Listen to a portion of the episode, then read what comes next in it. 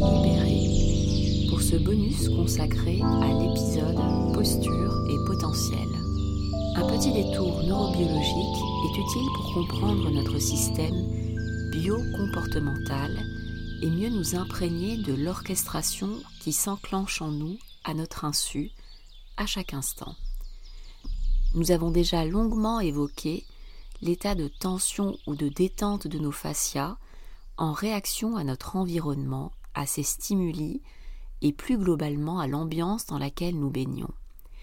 Cette information, transcrite dans nos fascias, est transmise à son tour à notre cerveau via les fibres sensitives du système nerveux autonome, autonome parce que fonctionnel en dehors de tout contrôle et de toute volonté de notre part. En retour, ce système nerveux autonome régit certains de nos paramètres biologiques comme la tension artérielle, les fréquences cardiaques et respiratoires. Ainsi, un état de danger ressenti dans nos fascias activera dans nos cerveaux les aires de peur ou culpabilité, ce qui induira une élévation de notre tension artérielle, une respiration superficielle et saccadée, et accélérera notre fréquence cardiaque tous ces paramètres biologiques sont médiés par le système nerveux autonome dit sympathique, médiateur d'un état de stress, enclenchant des mécanismes de mobilisation tels la lutte ou la fuite, l'événement vécu étant assimilé à l'exposition à un prédateur ou un réel danger. Il est aisé d'imaginer qu'en situation de survie, toute notre énergie est mobilisée à nous maintenir en vie, limitant drastiquement notre potentiel cognitif et créatif.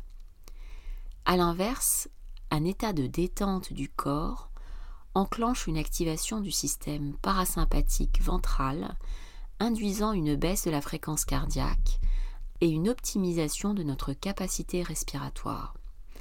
Un tel état est favorable à la restauration cellulaire, à la croissance et à la santé. Cet état est celui de l'engagement social, condition sine qua non pour tisser des liens de confiance, collaborer et exploiter son intelligence sociale. Le ressenti de sécurité est nécessaire pour exploiter sa créativité. La neurobiologie vient conforter l'idée qu'une chorégraphie hiérarchisée vient orchestrer le fonctionnement de notre système nerveux conformément à l'évolution phylogénétique, de sorte que la mise en route du système nerveux volontaire soit subordonnée à l'état du système nerveux autonome. Nous ne sommes ainsi en mesure de solliciter notre néocortex et notre volonté que si notre système nerveux autonome établit à notre insu un diagnostic de sécurité.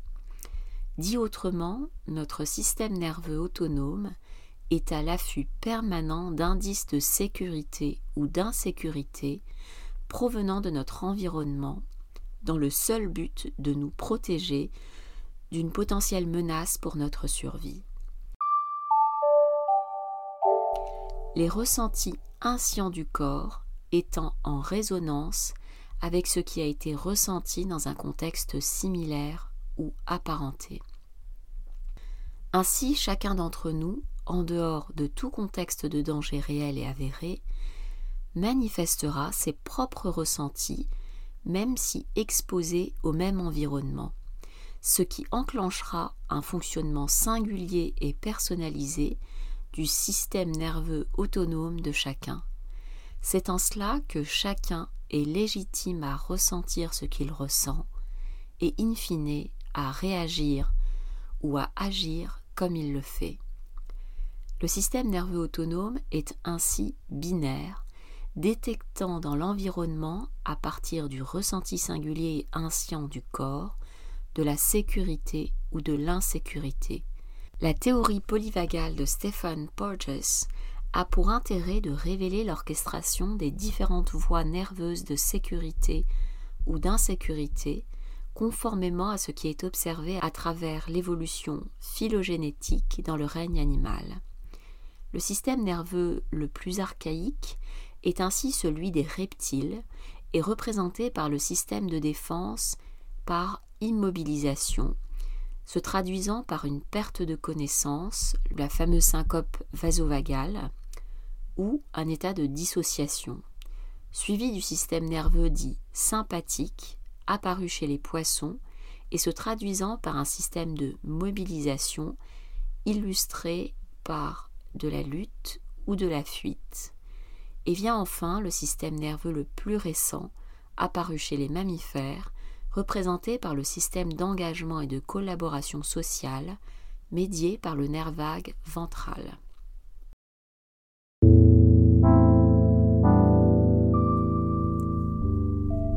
Ce rappel neurobiologique nous permet de percevoir en quoi nos systèmes de défense ne nous permettent pas de nous déployer, mais au contraire de lutter, de fuir, et à l'extrême d'être paralysés, feignant, indépendamment de toute volonté, les apparences d'une mort pour échapper à ce qui est perçu comme une menace vitale imminente.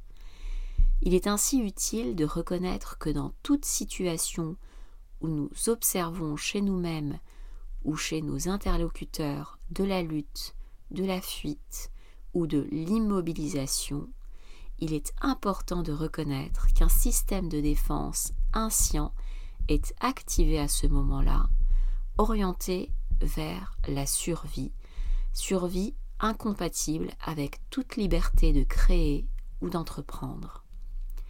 A contrario, une inhibition de nos systèmes de défense, traduisant l'absence de tension, peur ou culpabilité en réponse à un ressenti de détente du corps, instaure un espace où le lien social, l'empathie, la lucidité, la créativité et la collaboration sont en mesure de se déployer.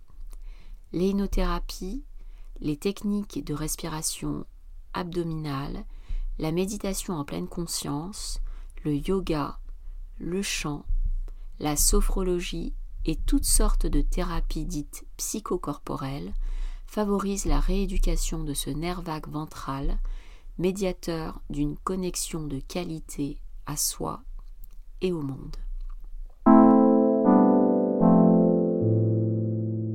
Chacun d'entre nous, à tout moment, est investi dans l'un de ces trois types de comportements la lutte ou la fuite, l'immobilisation, l'engagement social, seul pourvoyeur de créativité.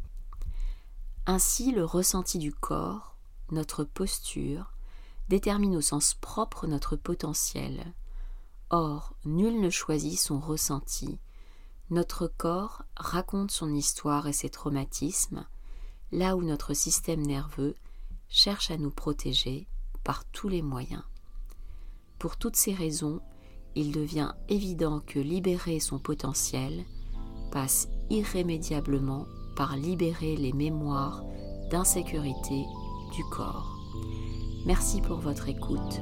Je vous dis à très bientôt pour un nouvel épisode intitulé Central.